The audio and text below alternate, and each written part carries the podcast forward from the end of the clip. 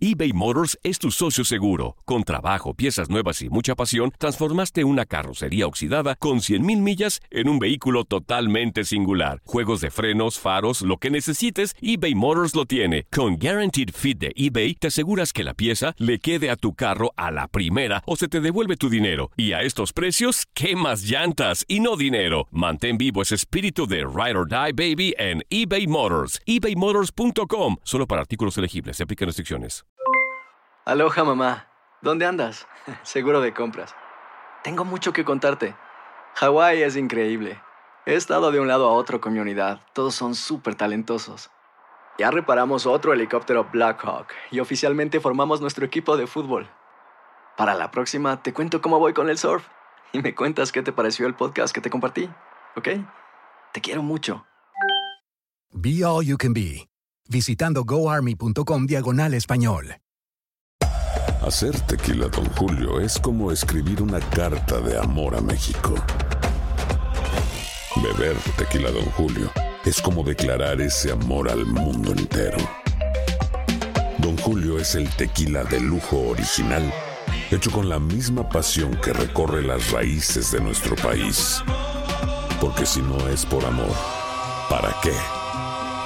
Consume responsablemente. Don Julio Tequila, 40% alcohol por volumen, 2020. Importado por Diageo Americas, New York, New York. Boost Mobile tiene una gran oferta para que aproveches tu reembolso de impuestos al máximo y te mantengas conectado. Al cambiarte a Boost, recibe un 50% de descuento en tu primer mes de datos ilimitados. O, con un plan ilimitado de 40 dólares, llévate un Samsung Galaxy A15 5G por $39.99. Obtén los mejores teléfonos en las redes 5G más grandes del país. Con Boost Mobile, cambiarse es fácil. Solo visita boostmobile.com. Boost Mobile, sin miedo al éxito. Para clientes nuevos y solamente en línea, requiere AroPay. 50% de descuento en el primer mes requiere un plan de 25 dólares al mes. Aplican otras restricciones. Visita boostmobile.com para detalles.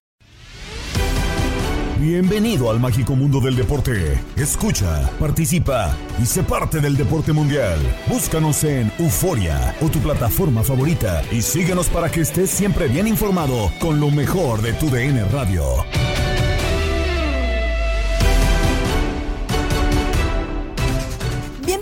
Episodio más del podcast Lo mejor de tu DN Radio. Gabriela Ramos les presenta el resumen con lo más destacado en el mundo deportivo.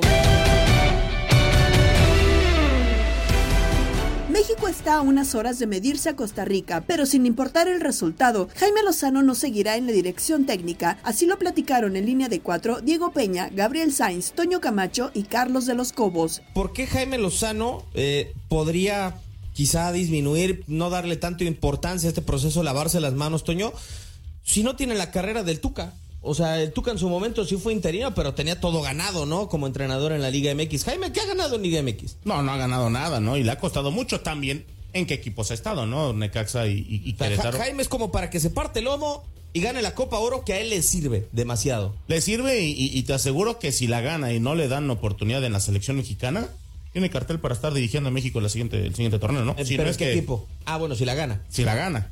Yo creo que estando en la final, yo creo que tiene cartel. ¿Cuántas veces no ha estado en varios eh, clubes en rumores, dimes y diretes? Pero creo que sí se le tiene que cuestionar porque yo no creo que el, el tema de años, si son 30 o son 5 como entrenador, pues los, los títulos terminan por darte algo, ¿no? Y él ganó una medalla de, de bronce que no es que no es poca cosa, ¿no? También el, el- el premundial, si no mal recuerdo, también centroamericanos, o me- panamericanos. Panamericanos. Quieras o no, Premundial, pero olímpico. Preolímpico, gracias. A lo que voy es eh, que al final ya son eh, títulos que ha ganado él y que claro que sí, también ya empieza a generarse una expectativa porque ha hecho buenas cosas en las selecciones menores. Ok, ¿tú coincides, Gabo? No, a ver, es- hay que separar muchas cosas. eh. independientemente que a mí Jaime me parece un tipo que es capaz y que tiene eh, la situación para poder dirigir un, un- un equipo como México. eh, bueno, a ver, yo creo que hoy en día ni siquiera están pensando en él. Hay muchas opciones, se escucha muy fuerte Nacho Ambriz. Eh, vamos a ver si Jaime piensa en quedarse como, como un asistente. Eh, yo creo que, que no va a ser la primera opción de México. Y, independientemente de lo que haya conseguido y todo, a ver, yo entiendo, es una medalla de bronce, pero son unos Juegos Olímpicos, ni siquiera es a nivel mayor el, el logro. Entonces, no es que no sea poca cosa ni mucha cosa, no, pero realmente no lo hemos visto con futbolistas ya de una talla clase A y que realmente pueda responder contra selecciones de clase A. Es muy diferente lo que te vas a enfrentar y ni siquiera comparar Copa Oro a lo que te puedes enfrentar en quizá una eliminatoria y ya después en una Copa del Mundo. Adelante, Carlos, te tenemos de vuelta. Sí, perdón. Entonces yo les comentaba que eh, tienen que ver mucho, las formas debería ser un, también una condición o una circunstancia para que se decida si, si en caso de que no ganara, yo creo que debe de llegar a la final primero, pero en caso de no ganar la final, si lo hace jugando bien al fútbol, si lo hace eh, generando posibilidades. ¿Por qué Jaime, siendo el entrenador que es tan interesante, acepta esta injusticia del, fútbol? ¿Cuál, injusticia? ¿Que, solamente le, elijan interino y que le digan, o sea, que no le den por aparecer, de nada. Por aparecer, Diego, por ser eh, alguien que se ha tomado en cuenta, eh, que no sé, subirse un carrusel, entender que a lo mejor este, pueden tomarlo en cuenta para un equipo, que si no se queda o no decide quedarse como asistente, pues bueno, pueda tener una opción. A ver, es, tan una difícil. Papa caliente, Gabo, lo que agarró. No, ¿eh? de acuerdo, pero es, es tan difícil que tú como técnico mexicano aparezcas en una lista para que te pongan que yo creo que Jaime de haber dicho, bueno, pues por lo menos van a decir y ya dirigí a selección. O sea, en tu currículum va a aparecer, dirigiste a selección nacional mexicana, porque no es eh, intiner, interinato. interinato. Eso, interinato de la selección nacional mexicana. No, sino que va a ser dirigiste a México. Punto. Entonces creo que pues bueno, también eh, esa situación Jaime la ve por ese lado y, decide tomar esta papa caliente, como bien lo dices, porque igual a la gente pues le sigue presionando lo que ha fallado México atrás. O sea, sigue siendo la herencia que van dejando. Digo, guardando proporciones, perdón, Diego. Eh, en su momento, cuando Rubén Romano metió, agarró a Mazatlán, guardando muchas proporciones, todos dijeron, ¿quién va a querer agarrar a Mazatlán que no gana y que no? Digo, al final es estar en el aparador, ¿no? Y a Rubén le funcionó, no le funcionó, pero se nombró y eso quizás hace que genere que en otros lados lo, quieran llamar. Y acá yo creo que Jimmy Lozano tuvo un tema de ganar-ganar. Porque yo no veo nada despreciable que seas el asistente del siguiente técnico, ¿no? Y si es Nacho Ambriz, mucho mejor que sean dos, dos mexicanos. O que esto también genere que en el fútbol mexicano la Liga MX diga, ahora vente para acá, ¿no? O sea, creo que es un ganar-ganar, con todo y que es una papa muy caliente. Porque te aseguro que después de esto, ni Diego Coca, que solo dirigió siete partidos, no me digas que no tiene cartera en el fútbol mexicano. No, pero Coca lo tiene porque ya logró dos títulos de liga, ¿no? O sea, Jaime es totalmente diferente, creo yo. Ya había logrado, Carlos, ser un entrenador de equipo de primera división con Querétaro, con Necaxa, sonaba para Atlas. El torneo anterior, cuando Benjamín Mora estaba muy, muy candente su situación en el conjunto de los rojinegros. No sé si la verdad es bueno para un entrenador estar aceptando estas eh, que le llama eh, Jaime Lozano, pues situaciones del fútbol por no llamarlos injusticias. Pues sí, es cierto, tiene razón, pero es un técnico joven, él ve, él ve una oportunidad real eh, en, esta, en, esta, en esto de dirigir a la selección en la Copa Oro. Yo siento que él tiene mucha confianza de que la puede ganar, a pesar de que sabemos que será difícil también, porque después de, Costa Rica hay que vendrá quizá Jamaica y después, bueno, quizá Estados Unidos nuevamente en una final y, hay que ganarla. Pero yo vuelvo a insistir, las formas también tienen, tienen mucho que ver. Quizá Jaime no tiene tanta experiencia porque pues es un técnico joven como otros, como otros técnicos, pero pues eh, ya, ya hemos pasado, ya, ya, pasamos la etapa de, de, acuérdense de Martino, ¿no? Que era una situación eh, incluso que, que, tenía todo, a todos nos tenía incómodos por la forma en cómo manejaba el grupo, cómo manejaba cada partido, por, por muchas situaciones.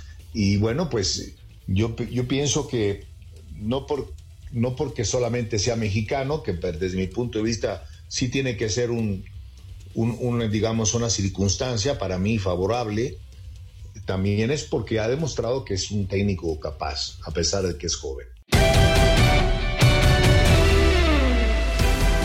En Misión Fútbol de Verano, De los Cobos compartió con Toño Camacho, Julio César Núñez y Pablo Guzmán que el técnico en Centroamérica muchas veces no cuenta con la herramienta necesaria para hacerse de un buen trabajo. Tú sabes que eh, muchas veces se trabaja en Centroamérica con, de manera muy limitada no con las herramientas que un director técnico necesita para poder progresar, para poder desarrollar, este, pero el que va a Centroamérica a, dirigir sabe que es así, ¿no?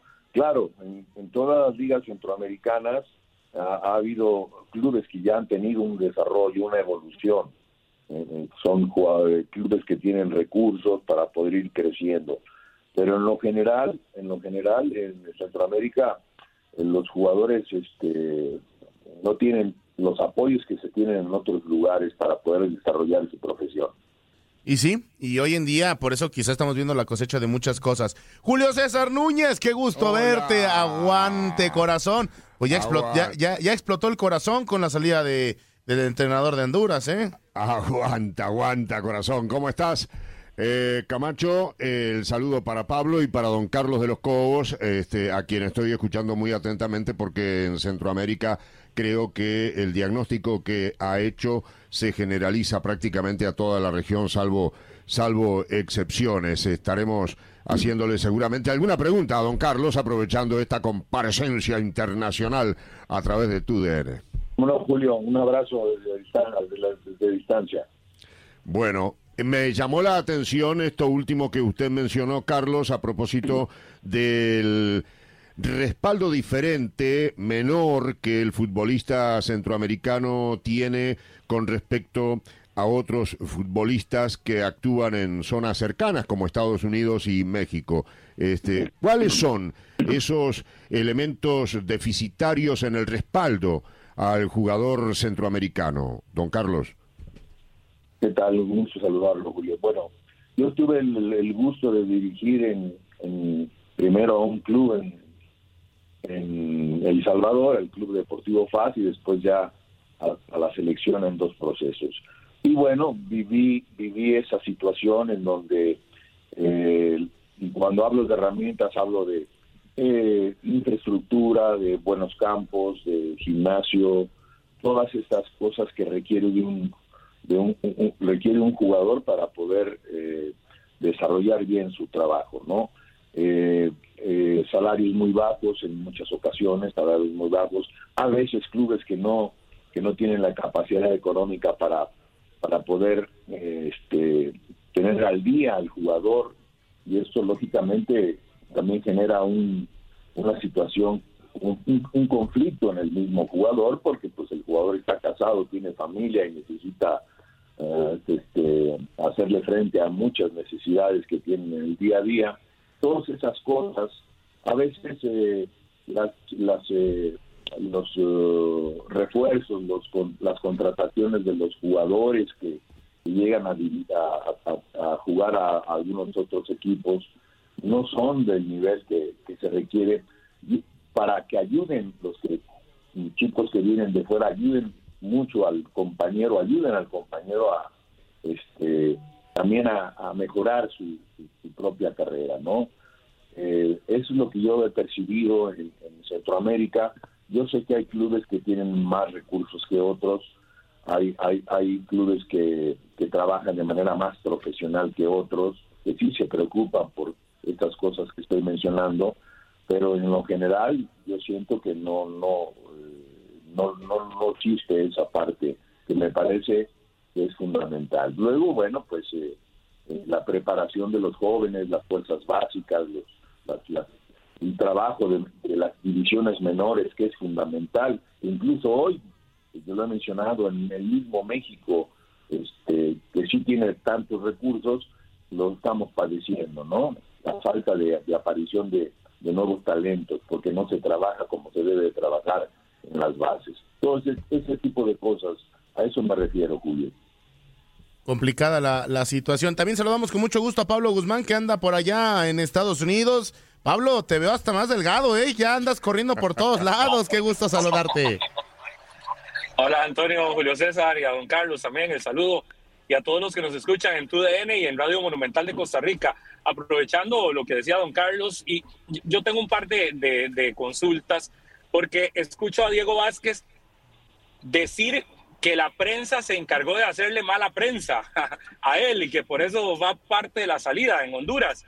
Eh, muchas veces los técnicos no se esconden más bien en este tipo de cosas para reconocer las falencias de sus equipos, porque ¿qué argumento deportivo puede tener un técnico que le fue tan mal con Honduras como para que hoy salga a decir que también hubo algún tipo de mala prensa por parte de los periodistas? Eh, si el equipo ganara, nadie le criticaría, ¿verdad? En ocasiones no, no se aprovecha también este tipo de cosas como para intentar esconder que si bien hay condiciones o no hay condiciones, los malos resultados son los que al final definen si un estratega se queda o no en, un, en una selección o en un club de fútbol, no. Inicia la jornada 2 de la Liga MX. América no arrancó de la mejor manera y podría posponer su juego ante Gallos Blancos por tema de cancha. De las Águilas y de selección mexicana, platicó Moisés Muñoz en Inutilandia con Toño Murillo, Darín Catalavera y Zuli Ledesma. Sin duda, sin duda, mi Toño, no fue el, mejor arranque, tienes toda la razón. Perder en casa eh, en un partido contra Bravos de Juárez, un partido que en el papel parecía que América lo podía ganar sin embargo, creo que Juárez hizo, hizo un buen encuentro, ¿eh? hizo un buen partido, se plantaron bien en la cancha, priorizaron el tema defensivo, cae el gol después de una, un muy buen remate de, parte de Suárez de, tiro libre. Y después América tuvo la oportunidad de liquidar, falló sus, sus oportunidades, eh, no fueron contundentes y Juárez siguió con la misma insistencia, siguió buscando al frente, con el gol del empate y ahí es donde se le viene la noche a América, porque ya había hecho varios cambios eh, Jardín, entonces eh, realmente cuando se percata de esto, eh, el equipo de, Bravos de Juárez empezó a presionar un poquito más, consigue el gol de, la voltereta y bueno, termina ganando ese encuentro, sí, con, con muchos jóvenes, América en la banca y, en la cancha también. El equipo todavía no está completo, pero de todas maneras, para la exigencia americanista, este partido debió haberlo ganado. Eh, así son, pero viene la ahora contra Querétaro, un Querétaro que suspendió también en su partido de, de arranque, ¿no? Eh, vamos a ver qué es lo que sucede en esta segunda jornada. Sí, justamente preguntarte al respecto de los partidos de esta segunda jornada, ¿cuál crees tú que sea el más llamativo? Por ahí mencionabas el tema de Querétaro, que van a estar enfrentando al América, el León, que otra vez va a jugar en lunes y va a ser contra Pachuca, y el Cruz Azul contra Toluca. Yo creo que a mí me, llama mucho la atención el León Pachuca, ¿eh? O sea, los tres van a ser buenos encuentros, sin embargo, el León Pachuca, el tema del morbo, eh, eh, de los dos equipos que la verdad juegan bien al fútbol, eh, se acaban de enfrentar, de hecho, el, día de ayer en el partido de la inclusión. Y bueno, este, este encuentro creo que va a ser, va a ser eh, un muy buen juego de fútbol, eh, por donde lo quieras ver. Entonces, espero mucho de, este partido y estar al pendiente de todo lo que sucede en la, jornada 2 de nuestro fútbol, ¿no? Porque es la penúltima jornada antes de que venga ese parón por el tema del otro torneo que se tiene que llevar a cabo. Muy, muy buenos días, un gusto saludarte. Soy Zuli yo te voy a cambiar el tema un poquito, eh, más específico con los arqueros en el recambio este que viene dentro de la selección mexicana, en esa posición en donde Memo Ochoa pues ha sido el titular indiscutible. ¿Quién te gustaría a ti que fuera eh, no el sustituto, sino el recambio, el hombre que cubriría el arco del fútbol mexicano? Hablamos de Acevedo, hablamos de Malagón o inclusive hasta el mismo Toño Rodríguez que está contemplado ahora dentro de este selectivo nacional. Hola, Misuli, ¿cómo estás? Mucho gusto. Pues mira, fíjate que a mí en lo personal me gustan mucho las cualidades arquero. Una es de, de Malagón, la otra, eh, ambos creo que tienen la capacidad de encargarse de la portería de la selección mexicana en caso de que Guillermo Ochoa no esté, en caso de que no llegue al próximo mundial. Y otro que me ha gustado cómo arrancó el eh, campeonato, a pesar de que perdieron, fue jurado con Cruz Azul. ¿eh? Entonces, esa es otra buena opción que tiene. A mí son, son, los gallos para, para estar ahí peleando los puestos para el próximo mundial. Perfecto. De acuerdo. Oye, Moy, en el caso de Talavera, digo, ya, ¿no crees que alcance más oportunidades o crees que a Tala ya se le fue como el, como el tren en selección? Pues fíjate que Talavera, Talavera es un arquero con muchísima experiencia. Dudo mucho que por el tema de, desde el tiempo, ¿no? Que es su mayor rival, como lo ha dado Guillermo Ochoa. Siento que se les va a complicar a los dos poder llegar al próximo mundial en, las mejores condiciones o en óptimas condiciones para defender la portería de la selección. Sin embargo, no, no lo descarto, descarto del todo, ¿eh? No descarto del todo, aunque parece que Jaime Lozano no sé si él lo tenga contemplado. Eso, yo ya para finalizar, eh, vámonos rápido con selección mexicana, este, en el tema de eh, la Copa Oro va contra Costa Rica. Eh, más allá del resultado, que, que esperemos que sea pues eh, victoria para México, Moy, se han, dado algunos nombres sustitutos de Jaime Lozano. Jaime Lozano no nos han asegurado si sigue o no. De hecho, ¿Del Lamborghini? De hecho, ajá, de hecho está más, es más seguro que no se quede, eh, gane o pierda la Copa Oro. Pero, por ejemplo, Nacho Ambriz, ¿te gusta o a ti en lo personal, a quién pondrías como un candidato fuerte? O más bien, ¿a quién te gustaría eh, desde tu punto de vista? Sí, les digo que, que Jaime Lozano incluso declaró un ganando la Copa. ¿eh? Eh, al parecer, el, el interinato solamente por el resto de la Copa. Sin embargo, creo que podría ser buena mancuerna con algún técnico que llegara y me gusta la idea de, de me gusta la idea de Jaime Lozano con Nacho Ambriz. Sí me gusta Nacho Ambriz, lo tuve como técnico en América y es un técnico trabajador, técnico muy disciplinado y que creo que puede, puede hacer jugar bien a la selección mexicana. México logró la medalla de oro en el fútbol varonil de los Juegos Centroamericanos. La selección femenil irá también por el metal dorado. Ricardo Pepi es jugador del PSB. Checo Pérez cerró como cuarto de la calificación del Gran Premio de Silverstone. Las notas que nos tiene Jorge Rubio en Contacto Deportivo. Y nos vamos hasta Centroamérica porque México consiguió oro en el fútbol varonil dentro de los Juegos Centroamericanos San Salvador 2023. Fernando Vázquez nos tiene todos los detalles de esta presea. La selección mexicana se proclamó campeona de los Juegos Centroamericanos y del Caribe San Salvador 2023 después de vencer en la gran final a Costa Rica. El Tri rompe una sequía de más de 50 años sin conseguir el oro en esta justa fuera del territorio mexicano. Los dirigidos por Gerardo Espinosa se adjudicaron el oro después de un doblete de Edson Nayón. Costa Rica descontó justo después del segundo tanto del elemento del Querétaro. Hubo drama sobre el final del compromiso, pero a final de cuentas, México suma un oro más a la justa centroamericana y del Caribe, donde comanda el medallero, y de esta forma el Tri Sub-22 se alista para encarar los Juegos Panamericanos en Santiago este mismo año. Se trabaja mucho para, para conseguir títulos, es muy difícil conseguirlos mayormente, como se participan bastantes equipos mayormente se pierden esta profesión y por fortuna eh, este año futbolístico me ha ido bastante bien y más, más que nada contento por presentarme y, apoyar a estos muchachos a conseguir objetivos. Estoy muy tranquilo dentro de lo que hago, confío mucho en mi trabajo, confío mucho en el cuerpo técnico y siempre hubo mucho respaldo también hacia los jugadores. Eh, son, son, son buenos elementos. Eh, espero sinceramente que con esto varios de ellos sean tomados mucho más en, en- en cuenta para Primera División. Han demostrado que tienen capacidades interesantes, simplemente de, apoyarlos, irles haciendo un programa para que puedan ir participando de a poco, o algunos inclusive de lleno en Primera División. Salir campeón es sumamente difícil en el torneo que participes y hoy enfrentamos un gran rival que demostró que iba a pelear hasta el final. Eh, me parece que para nada hay que demeritar las situaciones. El grupo se preparó, fue muy consciente, fue ambicioso y tuvo muy claro el objetivo que era ganar la medalla de oro. Y luego de vencer 6 a 0 a Centro Caribe Sports, el representativo de Guatemala, la selección femenil mexicana buscará el tricampeonato ante Venezuela, duelo por la medalla de oro este viernes 7 de julio a las 8.30 de la noche tiempo del este. El combinado que dirige Pedro López tiene por ahora pleno de partidos con victoria después de un recorrido centroamericano con resultados a favor. Venció 4-0 a Puerto Rico, 3-2 a El Salvador, 6-3 a Jamaica y ahora este 6-0 ante Centro Caribe Sports.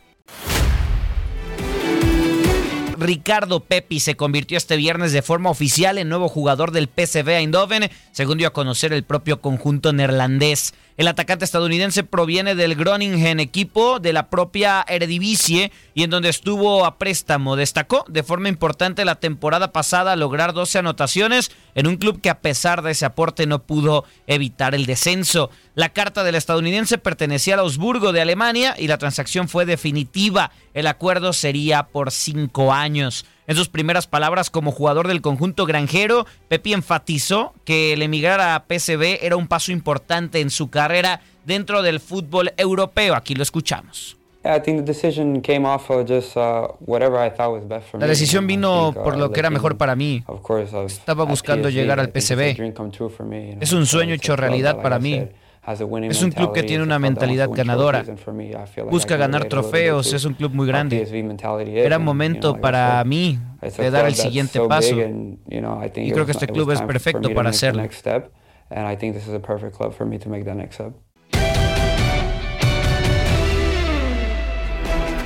Hay que platicar ahora del automovilismo porque el mexicano Checo Pérez cerró de buena manera el primer día de actividades para el Gran Premio de Gran Bretaña al finalizar en la cuarta posición, la segunda hora de prácticas libres en Silverstone y que tuvo como primer lugar a Max Verstappen. La segunda posición de la segunda sesión fue el español Carlos Sainz y en el tercer puesto volvió a sorprender Alex Albón, quien repitió en la tercera posición. Sergio Pérez buscará su segundo podio consecutivo luego de conseguirlo en Austria, un resultado que favorecerá no solo a su posición en la tabla de pilotos, sino su confianza y su mentalidad de cara al resto de la temporada.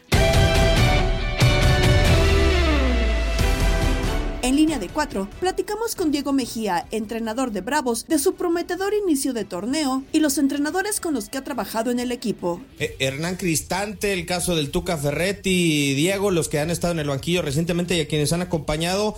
¿Qué es lo que más les has aprendido a, estos dos entrenadores? Uno toda una leyenda y el otro pues, no se queda atrás como jugador, pero ya como entrenador fue, fue finalista con, con Toluca.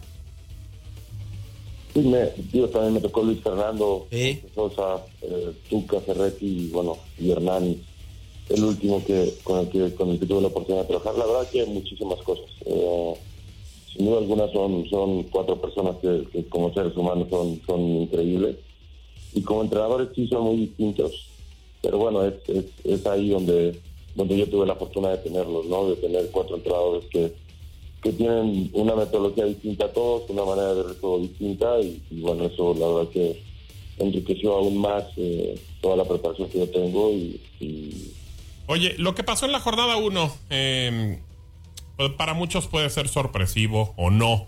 Eh, tú que estás con el equipo, ¿para qué está tu equipo? ¿Para qué están los Bravos de Juárez? Porque, pues igual ya ha llegado a tema de repechaje. Eh, ¿Para qué puede competir este equipo? O sea, ¿qué es lo que puede alcanzar el techo de este equipo?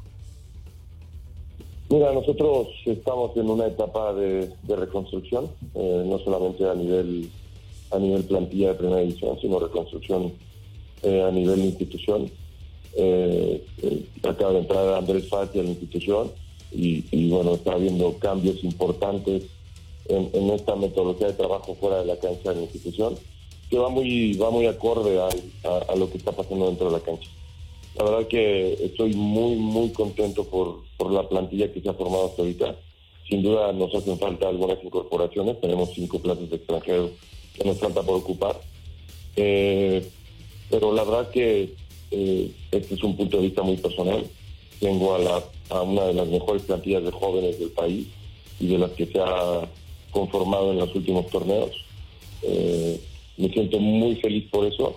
Sin duda sabemos que hay, que hay plantillas que son mucho más poderosas en cuanto a economía y en cuanto a experiencia que nosotros. Pero bueno, al final el juego es, es un juego de, de, de planteamientos, es un juego en el que hay que ser muy inteligentes y no no podemos alocarnos y ir a jugar de tu por a todos. Tenemos que saber cuáles son nuestras debilidades y fortalezas. Y bueno, jugar con esa estrategia para poder ir a competir a, cualquier cancha y de la mejor manera. Eh, sin duda es un juego y sabemos que se gana y se pierde. Pero, a ver, eh, si ganábamos, si perdíamos igual de igual manera con, con una plantilla que tenía un promedio de 30 años de edad y, y que era de las más caras de primera división, porque, porque nos daría miedo perder con una plantilla que está rejuvenecida y, y, de jugadores y de, y jugadores mucho más jóvenes. Hola Diego, ¿cómo estás? Mira, te saluda Carlos de los Cobos, un gusto conocerte, aunque sea así por, por, teléfono. Te felicito por el inicio que has tenido con tu, con tu equipo.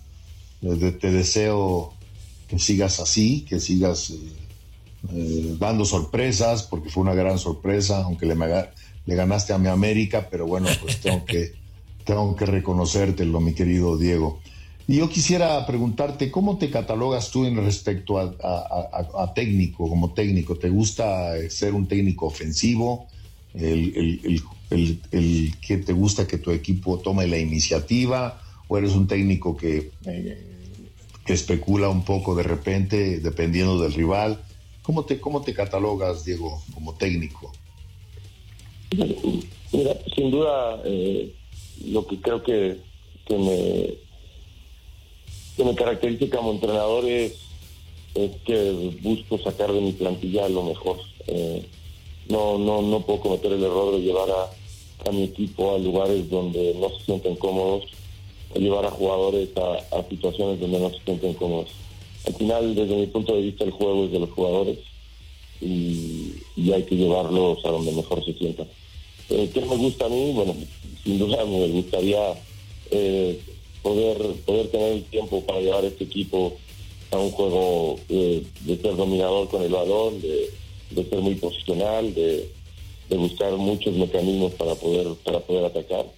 Pero bueno, como te repito, esto sin duda lleva tiempo, es mucho, mucho trabajo por hacer. Eh, pero hay que construir, es mucho más, mucho más fácil construir a partir de buenos resultados, a partir de, certezas, y bueno, es lo que hoy estamos intentando eh, darle a los jugadores, ¿no? Certezas, decirles tres, cuatro cosas que la tengan muy claras, la estrategia, los planes de partido, que, que desde mi punto de vista eso es lo que me deja mucho más contento del partido contra América, que, que a pesar de recibir un gol tempranero, el equipo se mantuvo en el plan de juego y bueno, al final tuvimos la recompensa. Eh, Repito, ¿qué me, ¿cómo me considero como entrenador, Carlos? Eh, la verdad que un entrenador que, que busca llevar simplemente a sus jugadores a los lugares donde se sienten más cómodos y, y donde pueden sacar mejor rendimiento de ellos. Ok, muchas gracias, Diego. ¿Qué jugadores buscas? ¿Qué posiciones tratas de, de llenar? Y también si en alguna situación podríamos hablar de un bombazo que podría traer Juárez, ¿no? Digo, hay capacidad económica para, para lograrlo y, pues más que nada eso, ¿no? Saber qué, qué, jugadores podrán llegar y en qué posiciones. Sí, eh, te repito, es, sin duda eh, es un trabajo que se, que se hace en equipo. Eh, nosotros eh, jugamos la primera jornada con nueve mexicanos, dos extranjeros, con un promedio de edad bastante bajo. Hoy estamos en busca de, cinco refuerzos extranjeros. Hay algún mexicano que también se incorporará. Eh, pero bueno, estamos en búsqueda de, de- de delanteros, de un extremo que nos falta por llegar extranjero, dos jugadores en media cancha extranjeros y un central extranjero. Eso es prácticamente lo que, lo que estamos buscando para cerrar plan de Estás escuchando el podcast de lo mejor de tu DN Radio, con toda la información del mundo de los deportes. No te vayas, ya regresamos. Tu DN Radio, también en podcast. Vivimos tu pasión.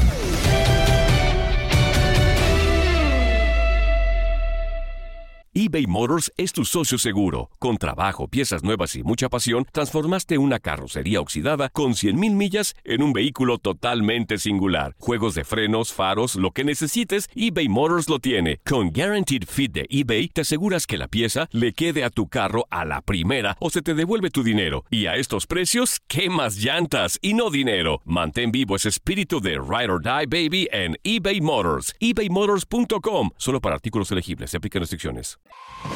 Hola, hola, aquí Gabriela Ramos interrumpiendo un momento la programación para invitarlos a que escuchen todos los días lo más destacado de la información deportiva en el podcast Lo mejor de tu DN Radio a través de la app Euforia. Ya contamos los días para el All-Star Game y el Home Run Derby, pero antes, en Desde el Diamante, Luis Quiñones y el Beto Ferreiro tuvieron como invitado a Rolando González, voz en español de Los Angelinos de Los Ángeles, quien actualizó la molestia de Shohei Otani por una ampolla en la mano y su posible cambio antes de la agencia libre. Aquí con un poco de nostalgia por lo que últimamente ha estado sucediendo con algunos eh, peloteros a los Angels, pero mm, todavía están eh, ahí luchando por entrar por lo menos en el comodín. Y pues, usted lo sabe, Luis, no hay peor lucha que la que no se hace. Por supuesto, ¿no? Y todavía queda bastante temporada por delante, pero creo que van a ser días definitivos, Rolando, porque con la lesión de Mike Trout eh, reciente y la cantidad de semanas que se espera que esté fuera, hoy en día amanecimos y en varios portales dedicados al béisbol, la gran interrogante es, ¿se quedará Otani en Los Angelinos? ¿Será una pieza de cambio? Un hombre que sabemos el año que viene va a la agencia libre. ¿Qué se está manejando allí? pegadito al equipo, la afición, la gente de Anaheim? ¿Qué, qué, qué maneja en torno a Otani sobre todo? Este año, Shohei Otani ya no lo tenía eh, eh, fijado, pautado, contratado este 2023. Sin embargo, a principios del 2022 se sentaron y tomaron una extensión de este año. Ah, ahora se dice, se habla, yo nunca he visto un documento, pero se habla que eh, recibió por el año de parte de la organización 30 millones de dólares y 35 más por, eh, por su imagen, o sea, 75 millones. Eh, lo que quieren evitar los Angels es que vaya a la, gente, a la agencia libre. Eh, ¿Por qué? ¿Por qué los Dodgers? Porque los Dodgers han mostrado interés, al igual que los Yankees de Nueva York en Shohei Otani. Tiene la ventaja de lanzar por la derecha y batear con la izquierda. Hoy es el líder en cuadrangulares de las grandes ligas. Entonces, ante esto, la gente de pantalón largo de los Angels está dispuesta a sentarse y dialogar con Shohei Otani. Otani es una persona que acepta y por eso es un representante pero también él tiene voz y voto, es una persona muy correcta, es una persona de, mucha palabra y no anda publicitando ni nada de eso, sino él se dedica a jugar y allá que las otras personas que arreglen su situación. Los Angels han manifestado que no lo quieren dejar ir y que antes de que llegue el momento en que pueda hacer una contratarse con otro equipo, ellos hacerle una buena oferta, por lo menos por el 2024. Pero eso veremos. Aquí lo que se maneja es que, como le dije, tanto Dodgers como Yankees tienen sumamente interés en llevarse a Shohei Otani, siendo eh, pues eh, no conformistas, pero realistas yo creo que se va a ir. Va a estar fuerte la disputa, Rolando, lo sabemos, las ofertas sobre la mesa y, sabemos que Don Dinero es el que manda hoy en día en esta gran industria, en este gran negocio que es el béisbol de grandes ligas. Lo pudimos ver a Otani, lo tuvimos acá el pasado martes 4 de julio en el juego contra los padres de San Diego. Y bueno, esta situación de esta ampolla, esta uña partida que ya se había estado mencionando desde días antes. ¿Cómo está hoy en día Otani y cómo está el tema de su participación en el Juego de las Estrellas que se está manejando ahí al interior del equipo en torno a la participación de, de Otani el próximo martes en el Juego de las Estrellas ahí en Seattle? Lo último que él dijo el día de ayer eh, es que mm, si le pidiera el manager del equipo de la Liga Americana que lanzara, le, diría que no puede por ese problema de la uña. Sin embargo, como bateador emergente, está listo para participar. Él se encuentra listo, es un profesional en toda la extensión de la palabra. Y pues ya ve, si batea el segundo, Trout batea tercero, o a veces se invierten pero ahora con lo que le pasa a Trout, pues la, situación ha venido complicándose más. Pero Otani, como le digo, eh, hay, hay mucha incertidumbre, hay mucha incertidumbre qué puede pasar con él. Claro, todos los aficionados eh, al béisbol, especialmente de los eh, angelitos, desean que se quede. Hay, hay una cosa que se semeja en el caso de Otani remontándonos a el año 1981-82 eh, con la Fernandomanía. Sí. Doquiera que llegaba Fernando Valenzuela, se llenaba el estadio contra el equipo que fuera. Además de ello, lucía la gente eh, con la cabeza con el número 34. Lo mismo sucede hoy con Otani. A donde vayan a jugar los Angels, ve usted mucha gente oriental, japoneses, eh, coreanos, en fin, con el número 17 de Otani. O sea, e, e, es, es un imán. Y siendo una persona correcta, que nunca se haya sabido problemas extra cancha. Entonces, pues la gente está resentida. Y aquellos que lo quieren, pues dirán que se venga.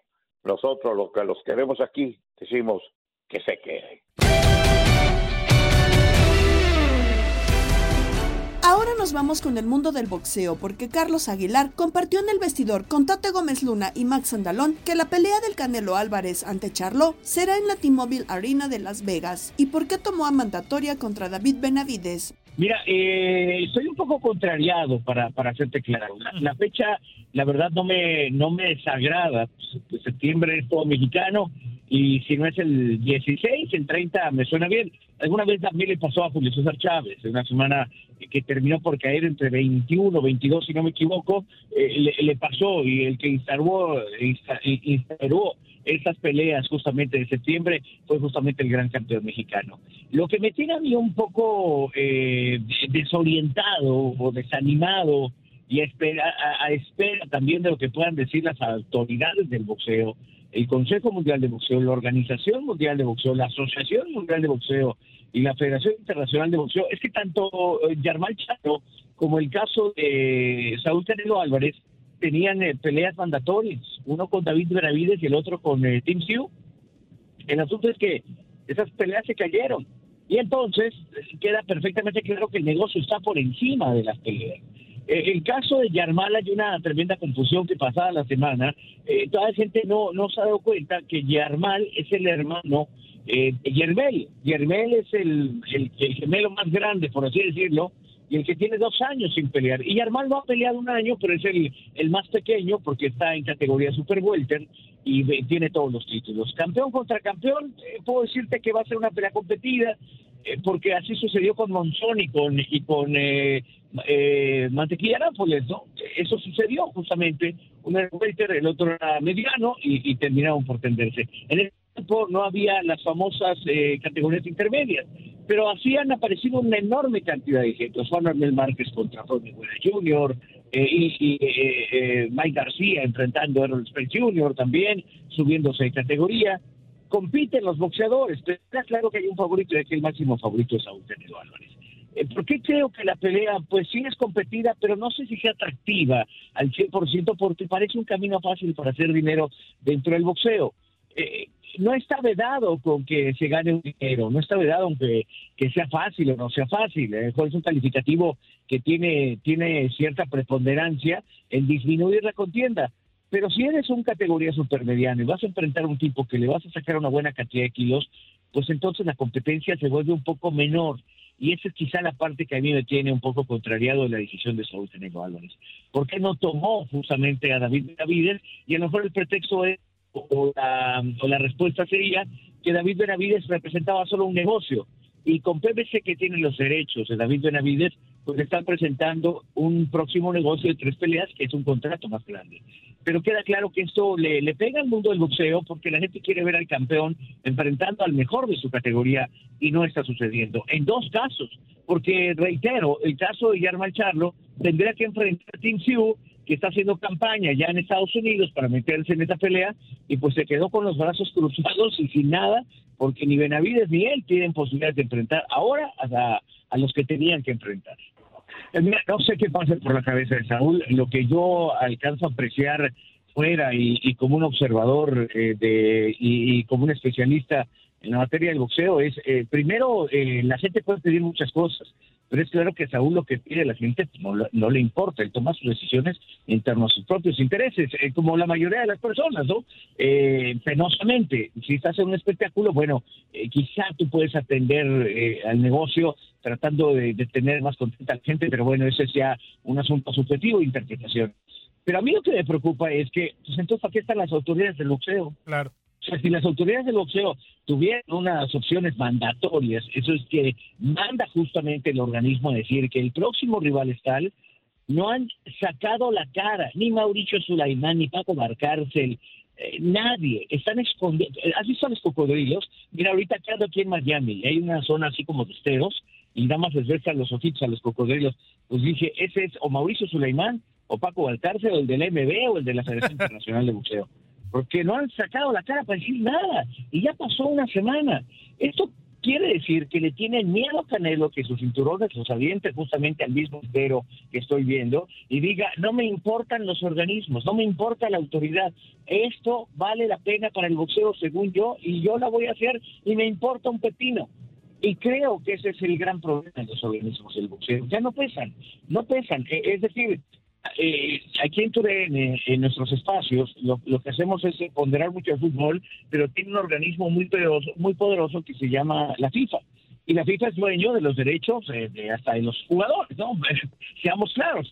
En el caso del boxeo, los organismos no son dueños más que su organismo, no, no son dueños de boxeadores, promotores ni nada. Los dueños del negocio son los promotores. Y eso es lo que nos está indicando los promotores, pues tienen la mano eh, eh, en las decisiones que toman y no les importa lo que quieren los organismos, no les importa lo que quiera la gente. Ellos mandan, ellos deciden y bueno, pues habrá que ver que esto resulta algo competido.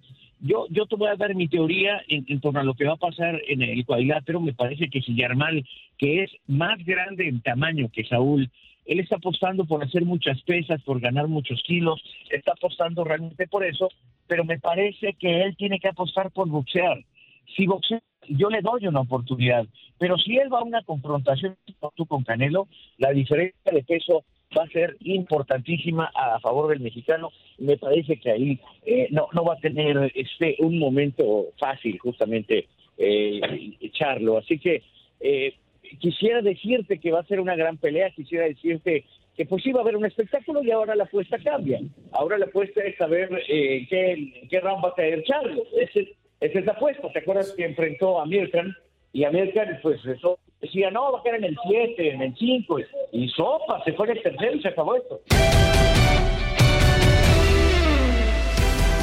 Cerramos con el buen humor de locura donde Octavio Rivero, Darín Catalavera y Jorge Rubio nos presentan datos y festejados. Pintamos toda la casa y sin dejar caer una sola gota de pintura que no sea. ¿Qué es eso? El dato random.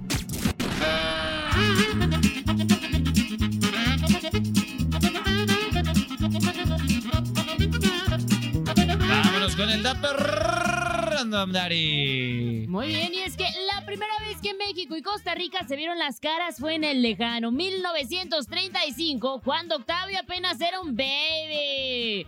El triunfo fue para los mexicanos por 2 a 0 con goles de Luis Pérez Plasencia y Tomás Lozano.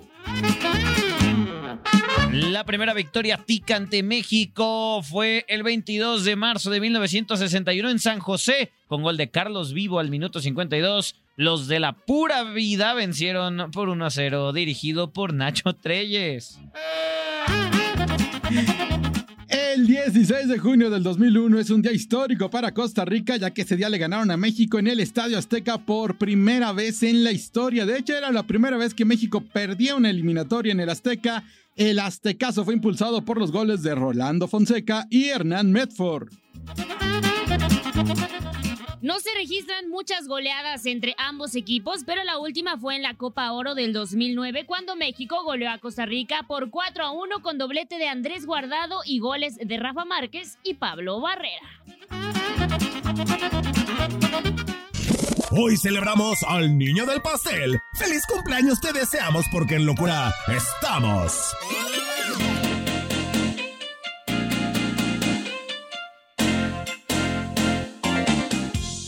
Ay, ay, cumpleaños, échale Dari que nos come el corte. Ay, caray, caray. En 1972 nace en Compton, California.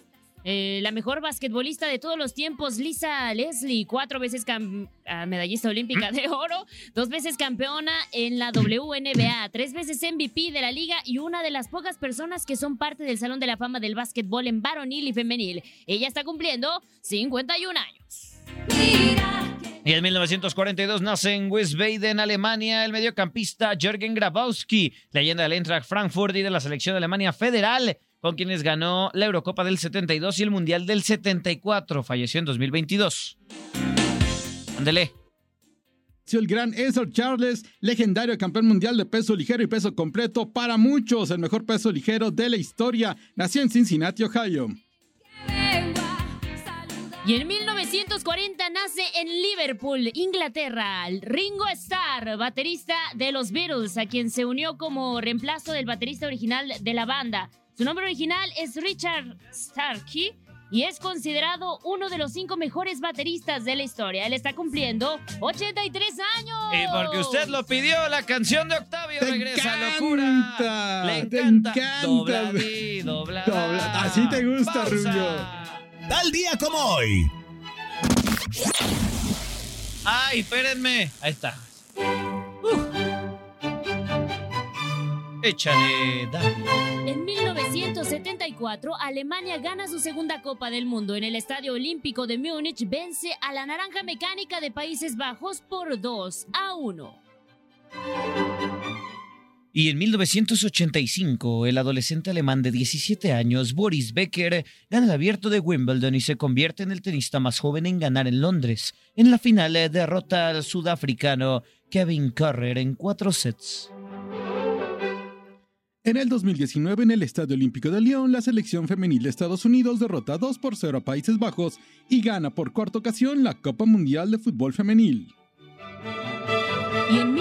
Y en 1967 llega el primer lugar de las listas, el primer éxito de, Do- de The Doors, Like My Fire, que se convirtió en un clásico del rock. The Doors vendió más de 120 millones de discos en todo el mundo. Bienvenidos a Radio 60. Vamos a escuchar. Buenas tardes, ¿me puede complacer con una canción, señor? Claro que sí, escuchamos Enciende mi fuego de las puertas. Vámonos, esto fue Locura. Muchas gracias. Saludos de Gabriela Ramos. No te pierdas todo lo que tenemos para ti en Euforia. Suscríbete y escucha más de tu DN Radio en Euforia y otras aplicaciones.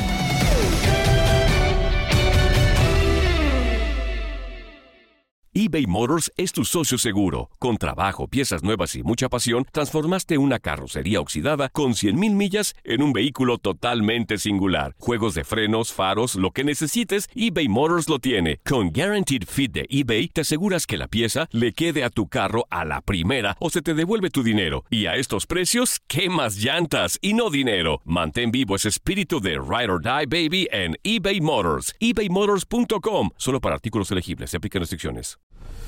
La Liga de Expansión MX fue testigo de dos títulos más. El Tapatío. El Tapatío logró lo impensado. Logró ser campeón. Y del conjunto de Cancún. Y se encienden los juegos pirotécnicos. Y Cancún va a ser campeón. 3 por 0 vencen al Atlante. En este 2024 continúa con nosotros y vive tu pasión en la frecuencia donde más fútbol se transmite. Tu DN Radio. Vivimos tu pasión. When you need mealtime inspiration, it's worth shopping Kroger, where you'll find over 30,000 mouthwatering choices that excite your inner foodie. And no matter what tasty choice you make, you'll enjoy our everyday low prices, plus extra ways to save, like digital coupons worth over $600 each week. You can also save up to $1 off per gallon at the pump with fuel points. More savings and more inspiring flavors make shopping Kroger worth it every time. Kroger, fresh for everyone. Fuel restrictions apply. Without the ones like you, who work tirelessly to keep things running, everything would suddenly stop. Hospitals, factories, schools, and power plants, they all depend on you. No matter the weather, emergency, or time of day, you're the ones who get it done. At Granger, we're here for you with professional grade industrial supplies. Count on real time product availability and fast delivery. Call clickgranger.com or just stop by. Granger for the ones who get it done.